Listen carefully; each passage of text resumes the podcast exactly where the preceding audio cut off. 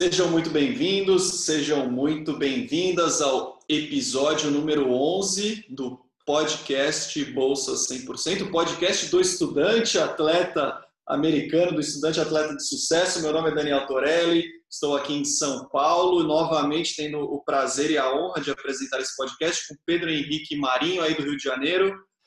Boa, bom, bom, dia, boa tarde, galera, tudo bem? Mais uma vez aí um prazer enorme estar aqui no podcast número 11 e vamos falar aí sobre um assunto bem interessante hoje, um pouco das diferenças é, culturais né, entre esses dois países, o Brasil e os Estados Unidos. Eu espero que vocês curtam e estejam aí com a gente. Só lembrando, Daniel, para aqueles que ainda não ativaram o sininho e seguir aí o nosso canal no YouTube, que façam agora para dar aquela moral.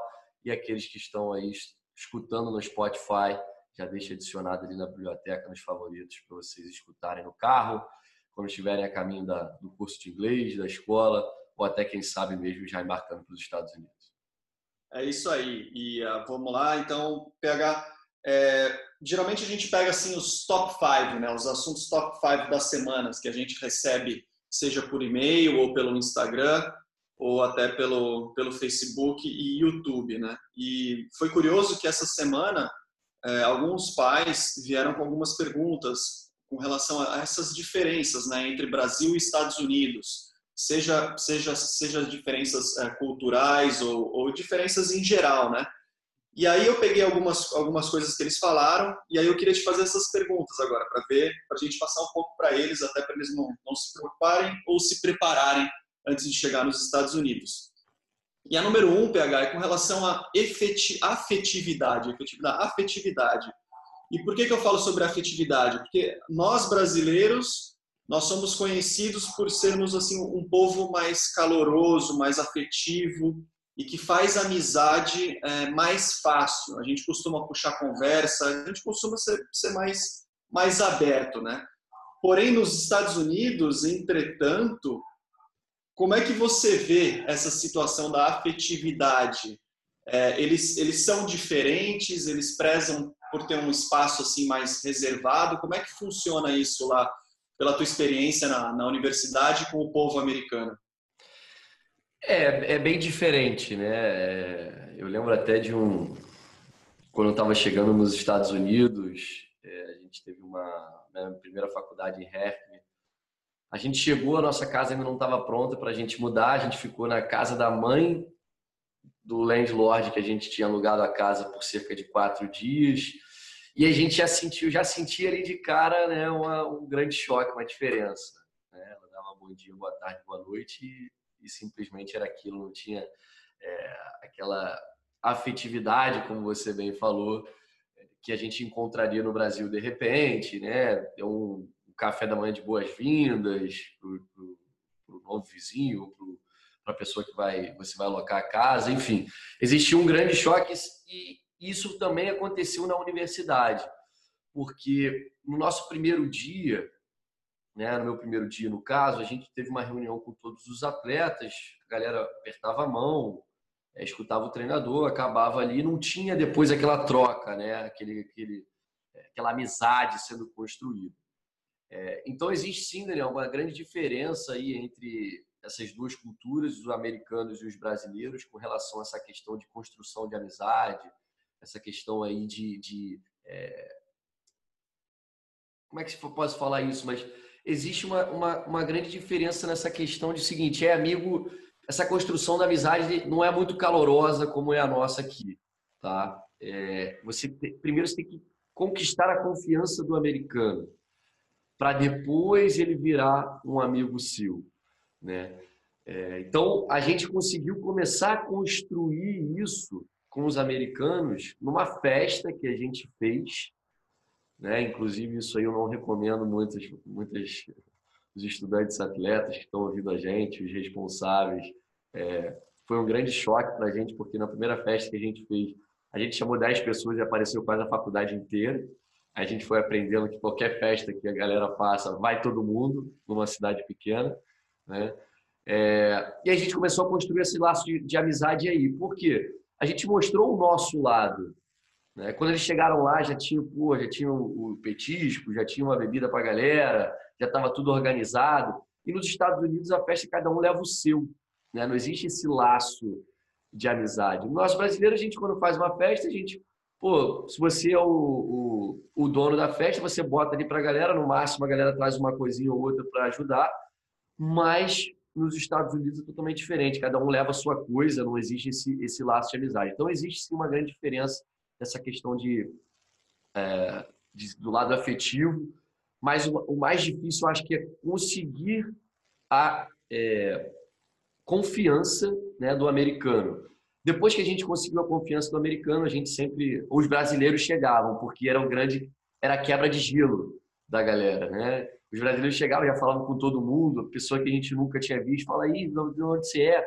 Já começava aquela, é, aquele bate-papo, né, mais mais a fundo, enquanto os americanos eles são muito mais reservados. Uma coisa bem interessante que eles vão sentir a diferença quando chegar lá, esses estudantes atletas, é que dificilmente tem essa questão assim, pô, vamos lá em casa jogar um videogame, vamos fazer isso, vamos fazer aquilo.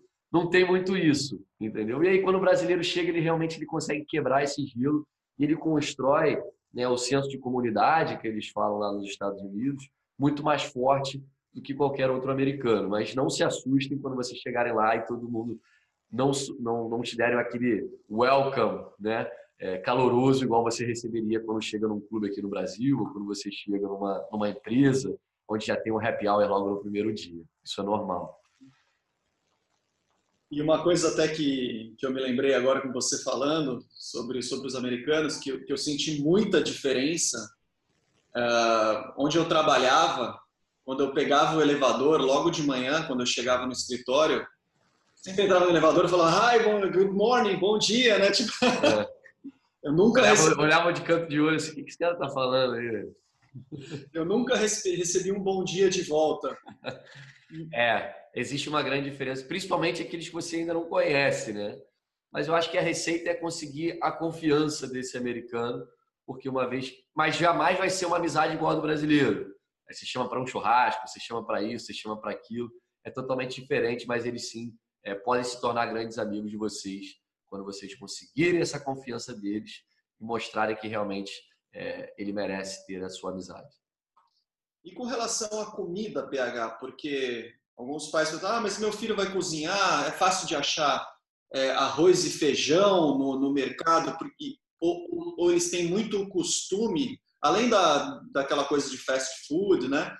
De ter muita comida enlatada. Como é que você vê isso lá no, nos supermercados? É, é isso mesmo? eu vou achar um arroz e feijão, eu vou conseguir cozinhar ou é tudo enlatado e fast food? Cara, existem, Daniel, existem duas é, possibilidades para esse estudante atleta, né? Para aquele estudante atleta que mora dentro da faculdade, ele vai ter provavelmente o meal plan, que eles chamam que é a comida é, da faculdade. E aí também mora um grande perigo, tá? É, você, porque o, o, a comida da faculdade ela olha o que emite, é aquele buffet livre nosso. Né? Imagina que você está lá, você já está no seu meu plano, que você já pagou no semestre, então é tipo assim, caralho, eu tenho tudo de graça aqui para mim, eu vou comer de tudo. E aí o perigo é o seguinte, você tem uma estação de fast food, são pizzas suculentas com queijo, calabresa, bacon, né? Acabaram de sair do forno. Você tem hambúrguer, batata frita, né? Você tem essa, essa ilha, essa, esse setor ali de comida só de fast food, que é muito perigoso. E aí você tem a parte de salada, você tem a parte de é, proteínas. Então, é, já fiz até um vídeo sobre isso aqui, falando que no meu primeiro ano eu engordei 8 quilos quando eu estava em Nova York por conta desse buffet livre. Tá? Eu chegava lá no frio, você queria comida é, gordurosa, né? Você queria... Pô, era pizza, era hambúrguer. Falei, ah, eu nunca tive tendência a engordar. Quando eu fui ver, eram 8 quilos a mais na balança. Tá? Então, esse é um lado da moeda. O outro lado da moeda, para aquele estudante que mora fora, ou de repente até o que mora dentro, que quer cozinhar, que muitos dormitórios possibilitam isso, dentro da própria faculdade, você ter a sua cozinha. Né? É, existe muita comida enlatada, no, principalmente se você vai ao Walmart, nesses grandes mercados, você tem é, feijão enlatado, vegetais enlatados, carne enlatada, peixe enlatado, e tem uma grande concentração de sódio né, que pode aí sim fazer muito mal, principalmente para um atleta de alto nível, tá? aquele atleta que realmente quer viver esse sonho americano. Então, tem que existir sim um, uma grande responsabilidade com a questão da alimentação. Porque no primeiro semestre, Daniel, é, o futebol, no caso, tá? de agosto a dezembro, é mais fácil porque você vai querer se alimentar bem porque é temporada, né? Você quer render, você quer ter um rendimento de atleta de alto nível. No segundo semestre, amistosos e treinamentos. Então, você fala, pô, vou comer mais, vou comer um fast food, vou comer um negócio. E a grande curiosidade é a seguinte: comer fast food Existe, por exemplo, no McDonald's o dólar menu. E você compra um, come um hambúrguer por 99 centavos de dólar. E aí você vai na seção, de repente, do Walmart, a salada custa mais, muito mais que um hambúrguer, que o cachorro quente. É que uma, que uma comida enlatada, que você acha, ah, tô comendo saudável, uma comida enlatada, você vê a concentração de sódio é 40%, 520 miligramas, o que é muito alto. Né? Então, é, tem que haver uma grande atenção com relação a isso, porque a nossa comida ela tende a ser muito mais saudável no Brasil. Porque a gente tem, a gente, o, o fast food ele não é tão forte como era nos Estados Unidos, e o fast food aqui é o preço de um prato. Você vai no McDonald's, 40, 50 reais aquela promoção, você come um prato muito mais barato. Né? E lá é totalmente, totalmente o oposto. Então, muito cuidado para aqueles que moram dentro da faculdade e têm essa oportunidade de comer esse buffet livre esqueçam um pouco o fast food, eu deixo ele uma vez na semana somente, né? E para aqueles que moram fora e têm que cozinhar, existem opções muito baratas. Eu lembro que eu comprava macarrão Barilla por menos de um dólar, um quilo de macarrão. Eu comprava peito de frango muito baratos, comprava é, carne suína, carne bovina, é, carne moída. Eu conseguia me alimentar muito bem, gastando muito pouco. Então, às vezes, gera preguiça de cozinhar, né? E tende a cair para o lado do fast food, o que é um grande erro e vai impactar muito na sua performance como estudante atleta de alto nível nos Estados Unidos. E uma outra coisa muito interessante, e aí é, até do, do, meu lado, assim, que, que vai ser bacana para uma dica de, de, intercâmbio aí, que eu costumava ver lá, é, que não sei se só em ambientes mais formais, e aí por isso que eu gostaria de ouvir contigo, tanto no, num time de futebol, com o seu professor e na sua faculdade. Que a identificação lá nos Estados Unidos me parecia um pouco diferente daqui do Brasil, que a gente está acostumado mais a chamar as pessoas pelo nome, né?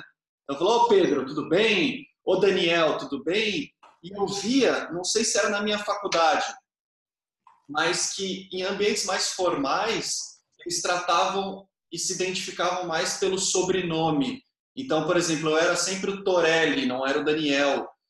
E também tinha uma questão assim de parecer que é, era, era mais respeito eu chamar um professor pelo sobrenome do que pelo nome. Então, eu queria que você falasse para a gente se realmente existe essa diferença, como é que é, tanto no ambiente é, de sala de aula com o professor e o ambiente do time também. Por exemplo, o treinador você tratava dessa forma, a sua camiseta ela tinha um nome diferente? Como é que você era chamado? E existe isso mesmo ou é uma coisa regional que eu passei lá? Não, existe, existe bastante. É, geralmente o treinador pergunta como você quer ser chamado. Né? O, pro, o, professor da universidade ele pergunta como você quer ser chamado no primeiro dia de aula, porque existem nomes muito complexos. Né? É, eu lembro de, de, situações que os professores tentavam é, falar o nosso nome, por exemplo, Pedro Henrique Marinho. O NH eles não conseguem falar. Né? Então seria Mr. Marino, não seria Mr. Marinho. Né? Então eu falava, não, é, I go by Pedro mesmo, pode me chamar de Pedro, o treinador me chamava de Pedro, mas muitos vão pelo last name, principalmente quando você tem mais de um nome. Se tivessem dois Pedros, três Pedros, provavelmente viraria o last name. Tá? Mas eles perguntam como você quer ser chamado, mas nos Estados Unidos é muito comum o last name ele vem até antes do primeiro nome, muitas das vezes, no formulário que você está preenchendo, né, nas applications, tanto de universidade como da, da liga. Tá lá, last name, middle name, first name é o último. Porque o first name ele é muito comum. Né? Você ter Daniel, você ter Pedro, você ter João, você ter nos Estados Unidos Peter, John. Né? Você tem esses nomes que são muito comuns. Então, o que vai diferenciar realmente é o last name. Tá? E aí, é, existem, com relação a essa, essa dificuldade de pronúncia, é, o próprio Starbucks, não sei se é uma brincadeira ou se realmente é uma dificuldade, acho que jamais alguém conseguiu o nome certo ali, né? É, às vezes é, os moleques mostravam, olha o meu nome no Starbucks, postava no, no Stories, postava no Instagram, postava. Então é realmente costume você ser chamado pelo último nome, a não ser que você chegue para o treinador e para esse professor de universidade e fale, oh, eu prefiro que você me chame pelo my first name, se não tiver vários outros. Se tiver vários outros, ele vai ter que escolher um sobrenome seu para que ele possa te identificar ali no meio dessa, dessa grande confusão com todos esses nomes em comuns. Mas, como você bem falou, é assim. É... E tenho visto até, Daniel, aqui no Brasil, muito disso dentro de empresa. Né? É, as empresas têm é, deixado de chamar o funcionário, o próprio patrão, de, pelo primeiro nome para chamar do último. Né? Então, é, no meu caso nunca aconteceu, mas, por exemplo, meu irmão é só chamado de Marinho, né? meu pai é só chamado de Marinho. Então, está é, tá se tornando um costume muito forte aqui no Brasil também. Mas isso, claro, começou lá nos Estados Unidos e isso se é, continua, né? a não ser que você chegue e opte por, pelo professor, amigos e, e, e treinadores te chamem pelo primeiro, pelo primeiro nome. É muito bem observado. É, eu, eu tenho visto também isso das empresas pegarem essa, essa, essa parte aí da cultura de chamar pelo sobrenome. Muito legal. E agora um assunto que, que não quer calar, que é sempre bom repetir e gera muita, mas muita revolta entre os brasileiros. E eu queria que você falasse um pouco sobre essa a importância de entender sobre isso e para não ter esse problema assim que você chega lá a famosa gorjeta, que é o contrário do Brasil, né? Ah, rapaz, é um dilema grande. Aqui no Brasil ela é vista como algo opcional, né? Mas eu queria que você desse cada detalhe aí de como que funciona nos Estados Unidos, porque dependendo do que acontecer, pode pegar até mal, eles podem se sentir meio que... Né, o garçom pode correr atrás de você com a faca, né? tô brincando, tô brincando. Mas é, é realmente uma cultura muito forte. Por que que acontece? É, assim como o estudante atleta, geralmente essas pessoas que trabalham em bar, elas recebem um salário mínimo, né, pago por hora. Então, como é que é a grande, a, a grande receita deles vem da onde? Por que, que a gente às vezes acha, pô, fulano quer trabalhar, só quer trabalhar de bartender, né? Que aquele, aquele pessoal que faz o drink nos bares e, e restaurantes. Pô, fulano só quer trabalhar de garçom e ganha dinheiro por mais que ele receba um salário mínimo, grande parte ou a maior parte né, do salário deles vem de gorjetas, as famosas tips, né, que eles chamam. E qual é a diferença da nossa para deles, Daniel? Aqui está meio que embutido, né, o 10%, 15% do serviço. E acaba que a gente nem vê. A gente simplesmente assina lá o cartão e vai. Né? A gente já está o valor embutido. Os Estados Unidos não. Ele não tem nada embutido. Por mais que ele seja opcional, ele é um serviço meio que obrigatório, né? Para o cara se remunerar. Daí o brasileiro, não, é, pelo, por, pelo fator cultural, ele paga a conta, às vezes sabendo ou não, fala, ah, não vou dar gorjeta, não quero dar gorjeta, não, não me sinto sob obrigação de dar gorjeta.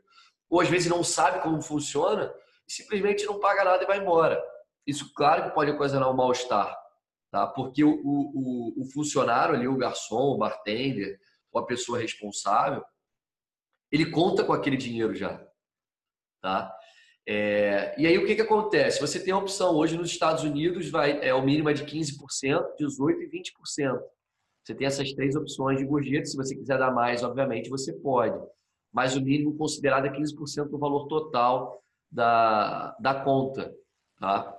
Então, é, para todos aqueles que estão escutando a gente, tanto os responsáveis como os estudantes atletas, por favor, é, pensem 30 vezes antes de não deixar uma gorjeta e se você pensa realmente em voltar a esse restaurante, porque eles podem marcar a sua cara e falar assim, aquele brasileiro ali não me deu gorjeta.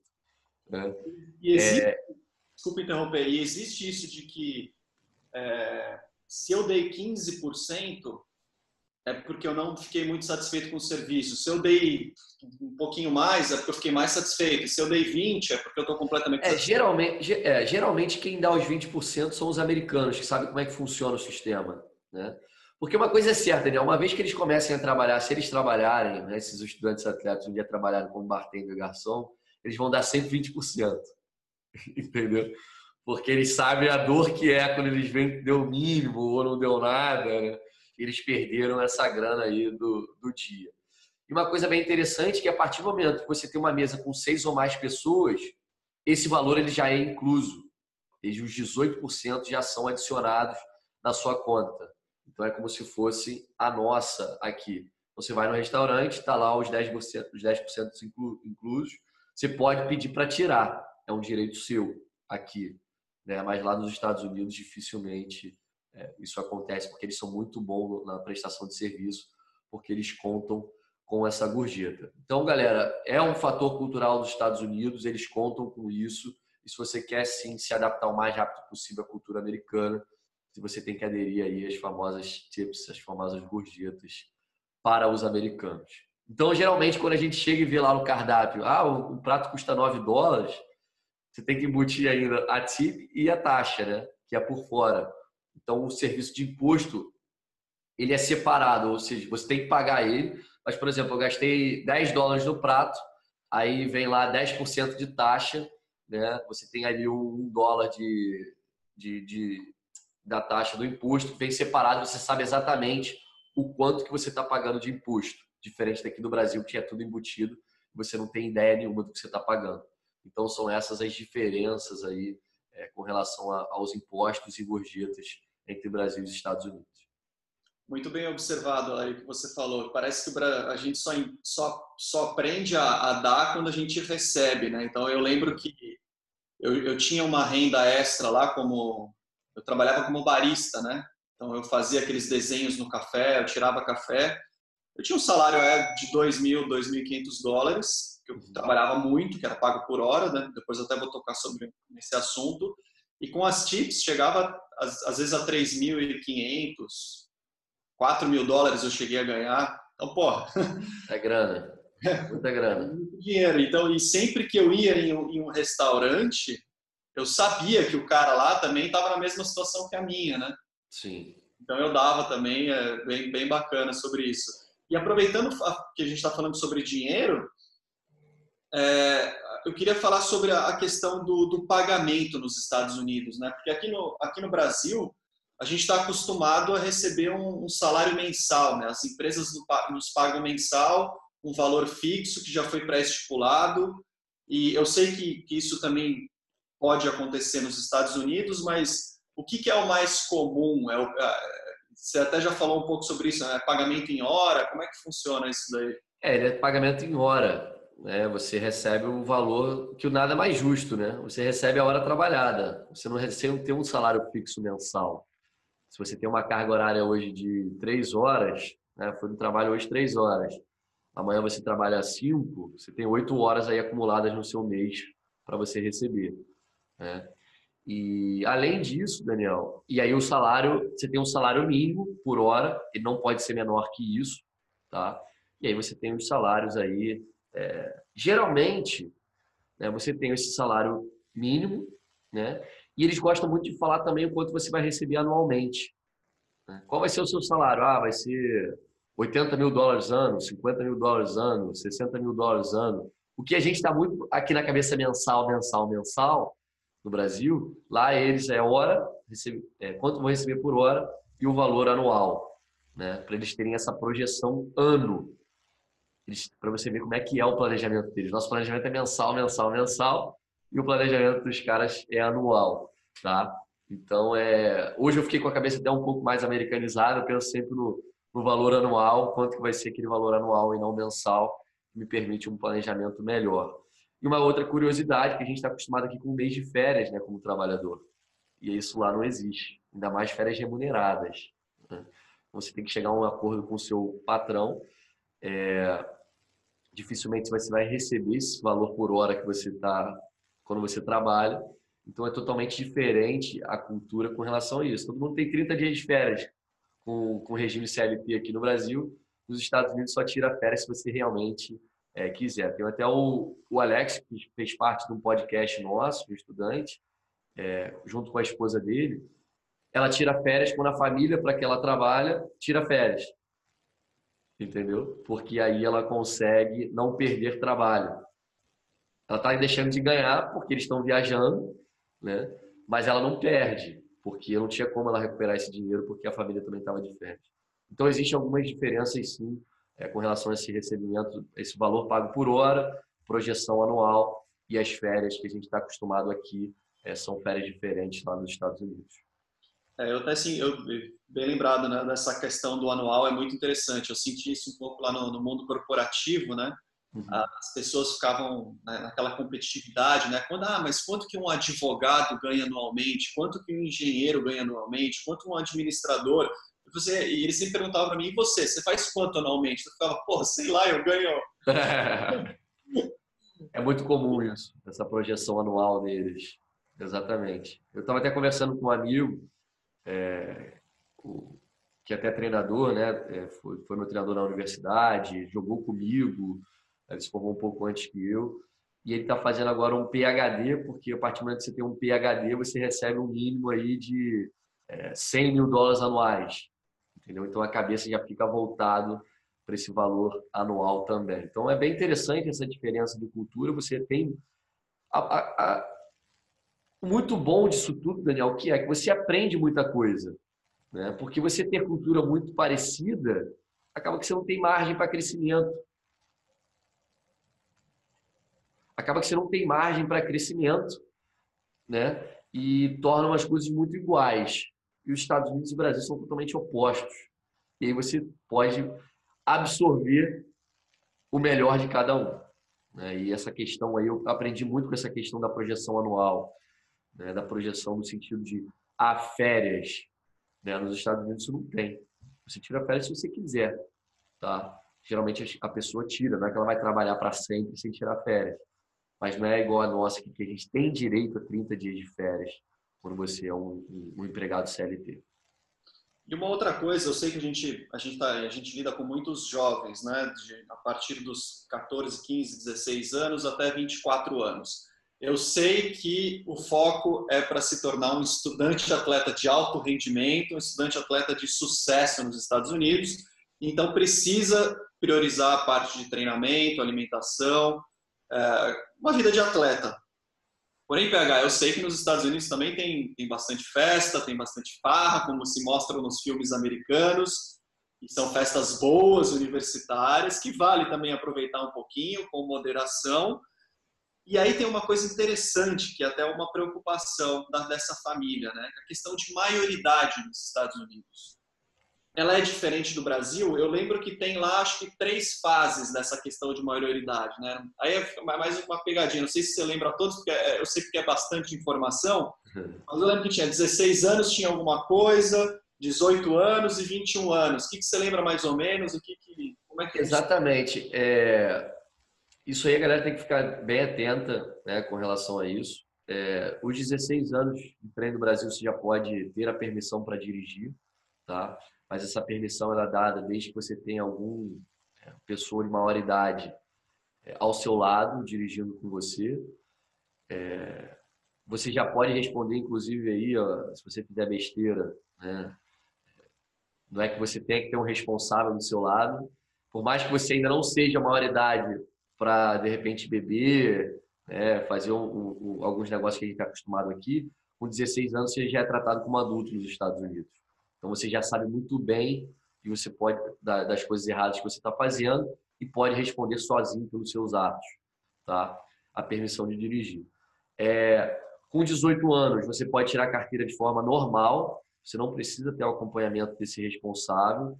É, você pode sim é, responder pelos seus atos, embora você ainda não possa consumir bebida alcoólica, tá? Existe uma grande diferença aí dessa questão. Ah, com 18, tenho 18, 18 anos, não posso beber? Não, você não pode consumir bebida alcoólica nos Estados Unidos com menos de 21 anos e você não pode comprar bebida alcoólica com menos de 21 anos. E aí todo mundo fala, ah, mas tem um amigo meu com 21 anos que pode comprar para mim. Esse cara, inclusive, pode estar, é, se for pego, pode é, ter problemas sérios por estar vendendo bebida alcoólica para um menor de idade, um menor de 21 anos, no caso.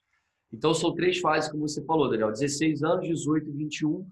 A verdade você está livre para fazer tudo só a partir dos 21 anos.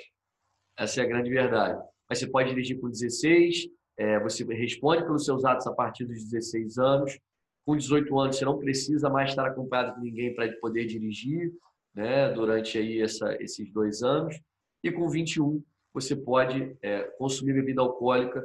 Não pode ser em local público, tirando alguns lugares aí que eu lembro, Las Vegas, por exemplo, né, onde você tem uma liberdade muito maior. Mas, por exemplo, na Califórnia, você não pode de jeito nenhum estar consumindo bebida alcoólica na rua, é, na praia, andando, caminhando com a sua cerveja. Isso é totalmente proibido.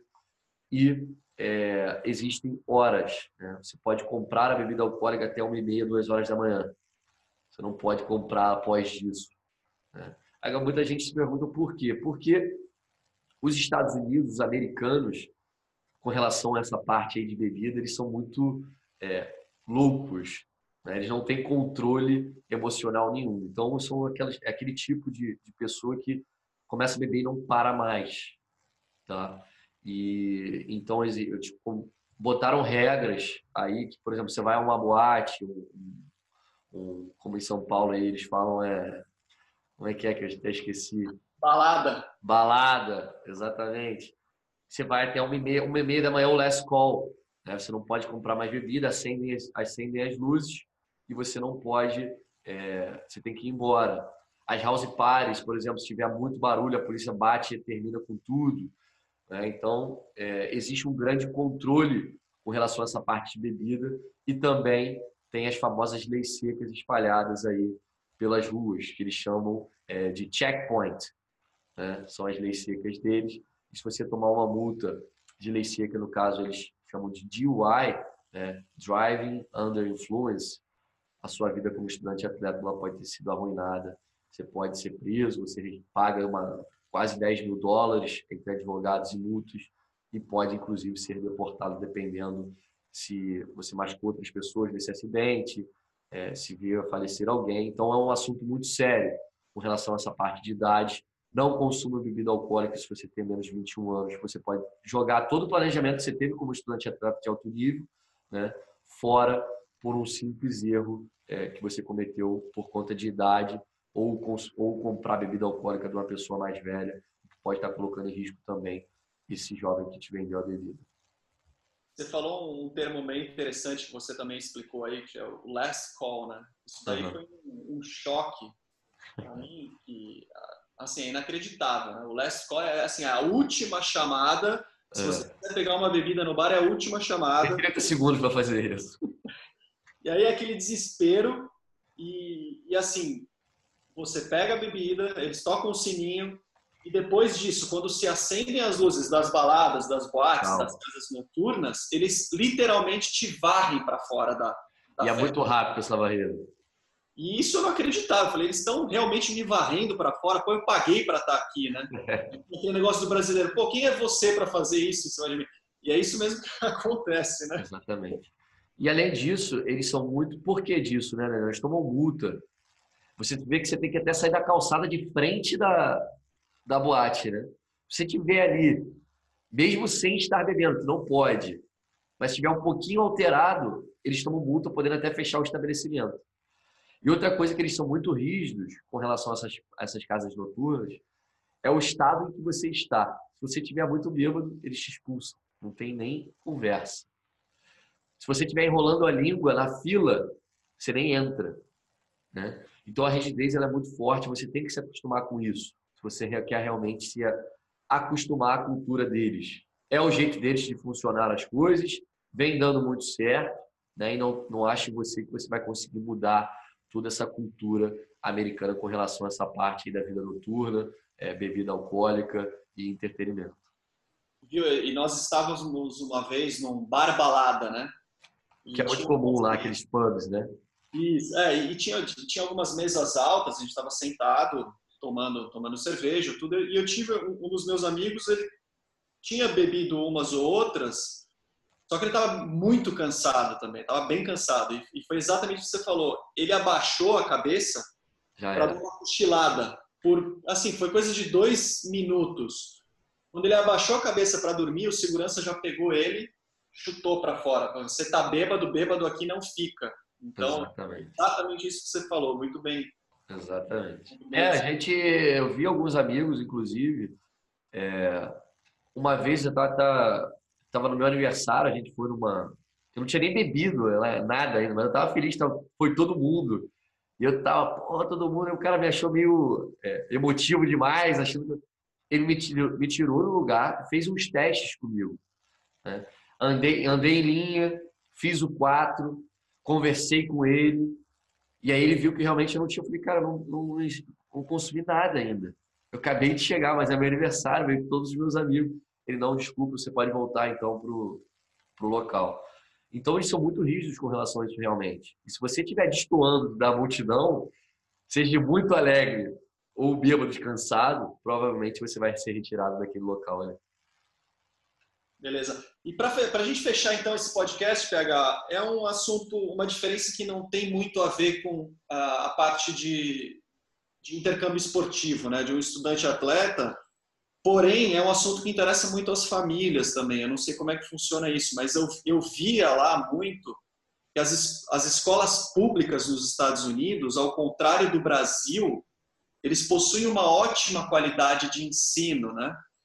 E, o que eu achava muito interessante era a questão também da, além de, dessa ótima qualidade de ensino, era a seleção. Como é que funcionava essa seleção? Como é que eu posso ir para uma escola pública?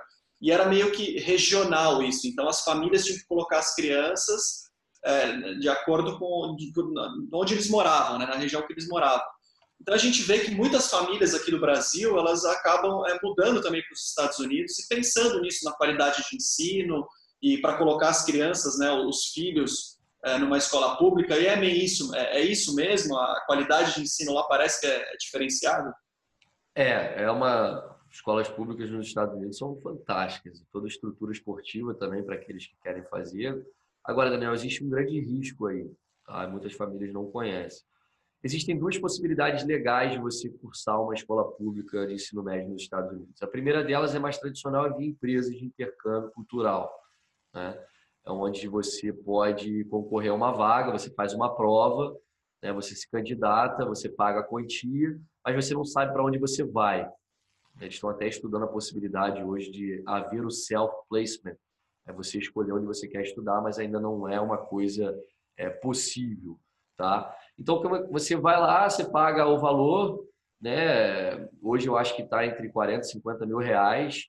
Você tem a, a, direito à família, né? A alimentação e estudar nessa escola pública, tá? E, e aí, é, você pode escolher, de repente, três estados. Ah, quero Califórnia, Flórida e Arizona. Mas não necessariamente você pode cair nesses três. Mas você tem prioridade para cair nesses três pagando uma taxa extra. E aí, o que, que vai acontecer? É, você pode saber, é, você vai, vamos dizer que você vai embarcar em setembro de 2020. Você pode saber para onde você vai agora, tá? ou você pode saber cinco dias antes do seu embarque o que já aconteceu com algumas pessoas, inclusive atletas que depois vieram a ingressar em universidades é, uma para virarem estudantes atletas, né? Para se tornarem estudantes atletas. E é, essa é uma possibilidade, tá? A segunda é a família se mudar para os Estados Unidos, mas com um visto que permita o filho estudar em uma escola pública. Porque se eu vou para os Estados Unidos com visto de estudante, meu filho não tem direito a estudar numa escola pública, embora muitos façam.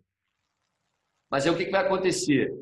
Ao momento dele se formar no high school, ele pode não ter o diploma. Ou ele vai ter que pagar por tudo aquilo que ele cursou. Porque o, ensino público é para o americano legal ou o imigrante legal. Ele tem aquele ensino público. E ele começa a partir dos seis anos. Tá? Então tem muita gente que, ah, vou, meu filho acabou de nascer, vou botar lá na escola. Não, começa a partir dos seis anos só o ensino público gratuito. E aí o que, que acontece? É, muita gente vai estudar nos Estados Unidos com visto de estudante e leva o filho e bota o filho para se matriculado. Pode? Pode. É legal? Não.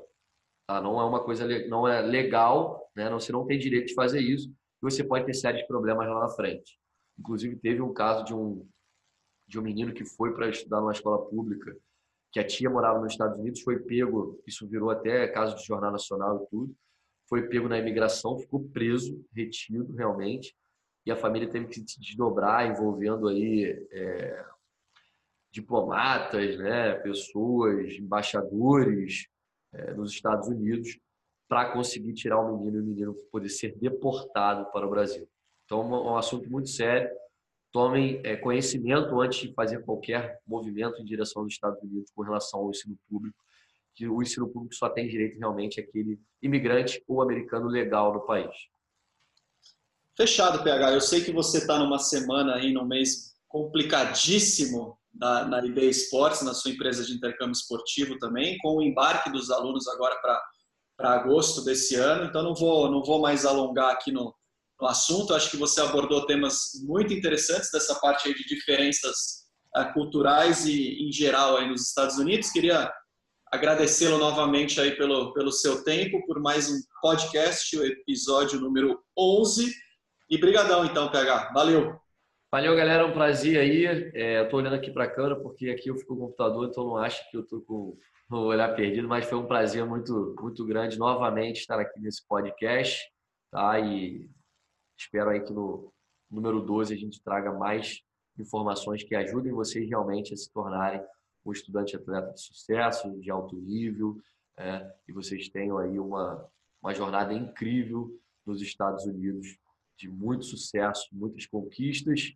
E não se esqueçam aí, mais uma vez, de dar aquele like no vídeo no YouTube, dar aquele like no, no Spotify, para ajudar mais e mais jovens a ter esse sonho realizado também. Um grande abraço, Daniel. Muito obrigado aí mais uma vez. Valeu, abraço. Valeu.